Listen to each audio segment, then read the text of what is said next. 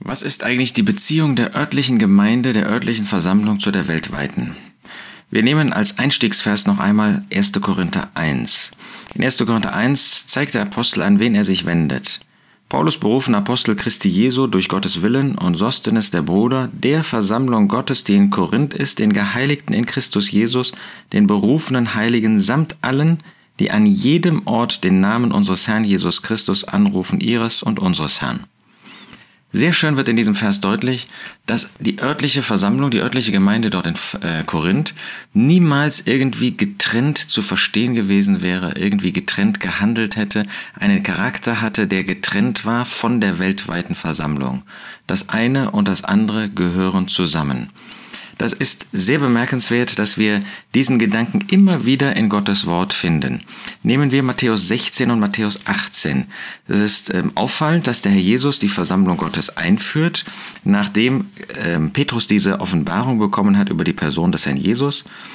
Ähm, du bist der Christus, der Sohn des lebendigen Gottes. Petrus hat also erkannt, dass der Herr Jesus der ewige Sohn Gottes ist. Das ist die Grundlage der Versammlung Gottes. Denn der Jesus sagt dann zu Petrus, du bist Petrus, du bist ein Stein und auf diesen Felsen, Christus, die Offenbarung von Christus als Sohn Gottes, werde ich meine Versammlung bauen und die Pforten des Hades werden sie nicht überwältigen. So, da ist sofort deutlich, die Versammlung, wie der Herr Jesus sie baut, er baut sie heute. Er hat angefangen, Apostelgeschichte 2, diesem Pfingsttag an, die Versammlung Gottes zu bauen. Er wird sie bauen bis an das Ende, das heißt, bis er zur Entrückung wiederkommen wird. Das heißt, die Versammlung wird da gesehen nach dem Ratschluss Gottes, die ewige Versammlung sozusagen, die Versammlung, ähm, wie sie in dem Herzen Gottes immer gewesen ist und wie sie vom Anfang bis zum Ende bestehen wird, alle Gläubigen zusammen. Und dann spricht der Herr Jesus ein zweites Mal im Matthäus-Evangelium über die Versammlung Gottes in Matthäus 18.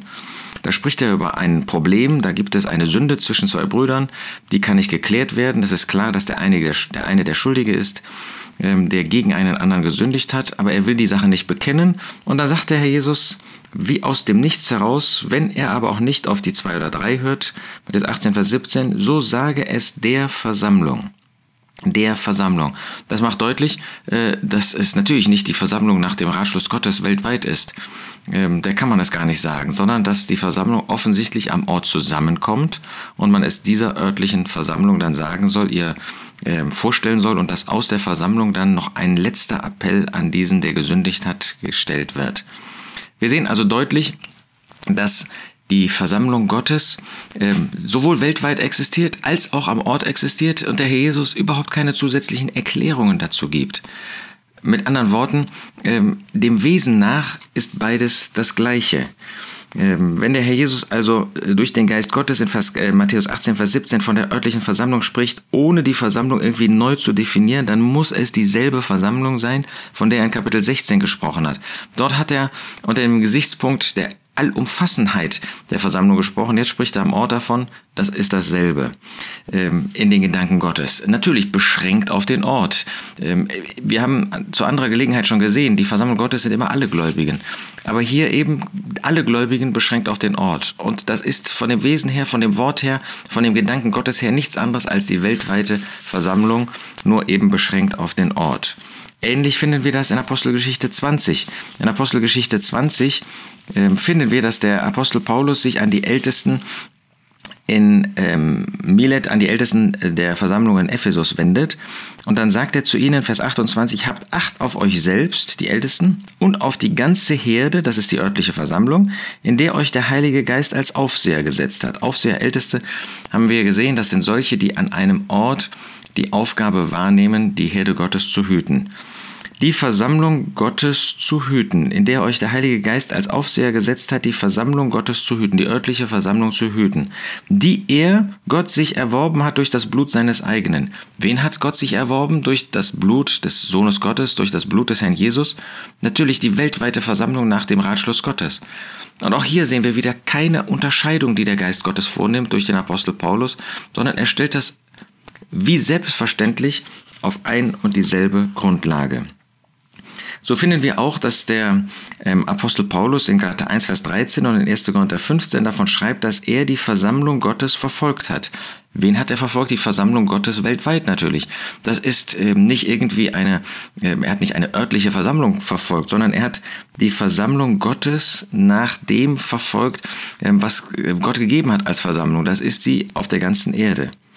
Aber natürlich nach Apostelgeschichte 8, Vers 1 und 3, als diese Verfolgungen losgingen, nachdem Stephanus äh, gesteinigt worden war, war es die Versammlung in Jerusalem.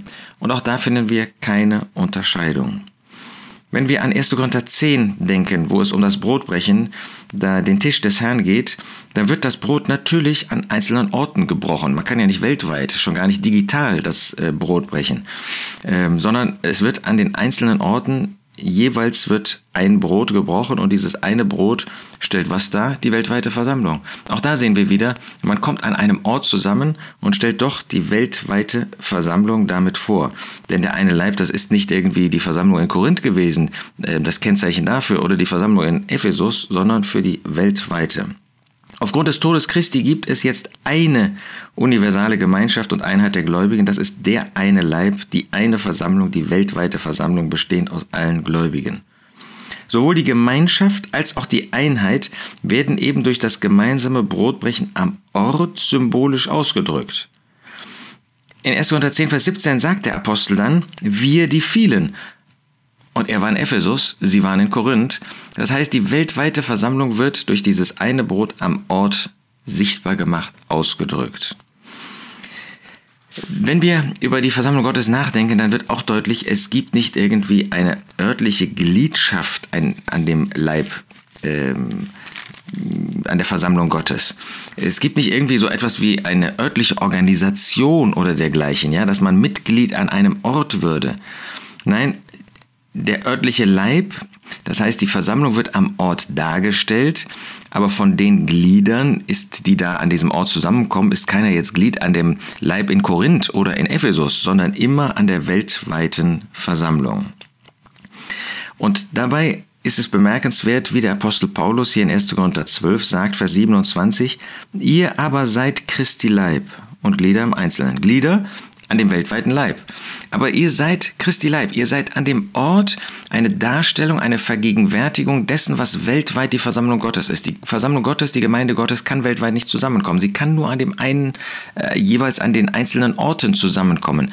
Und da sind sie dann nicht der Leib Christi, wie das für die weltweite Versammlung im Neuen Testament gesagt wird, sondern sie sind Leib Christi. Sie tragen die Merkmale, des, der weltweiten Versammlung, ohne die Versammlung zu sein, weil sie es eben nur beschränkt sind auf den Ort. Man kann die Versammlung Gottes am Ort sehen, wie indem sie zusammenkommt.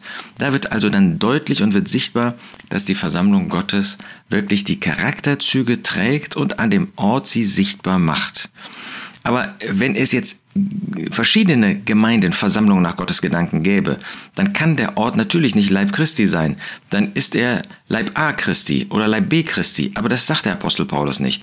Am Ort kommt man zusammen und zeigt die äh, Charakterzüge der weltweiten Versammlung. Was das ähm, konkret auch praktisch bedeutet, wollen wir uns in dem nächsten Podcast anschauen.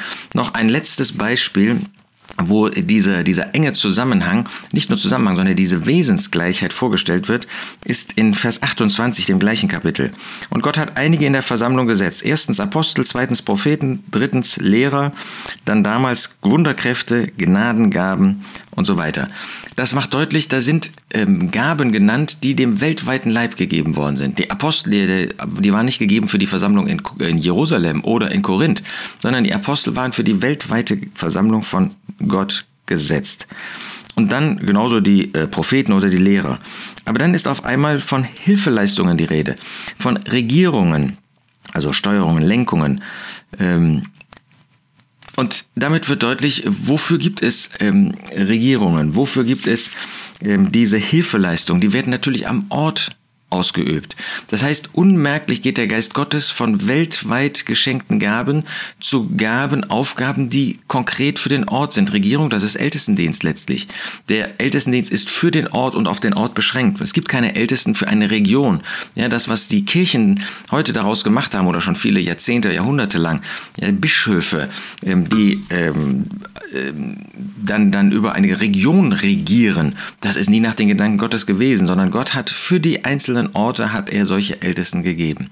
Und auch hier macht der Geist Gottes eben keine Unterscheidung. Er nennt sie alle in einer Reihe. Weltweite Gaben und solche, die am Ort ausgeübt werden. Und das macht deutlich, wenn man anfängt, die örtliche Gemeinde von der weltweiten Gemeinde und damit von Zusammenkommen, die auf derselben Grundlage zusammenkommen, nämlich nach dem Wort Gottes.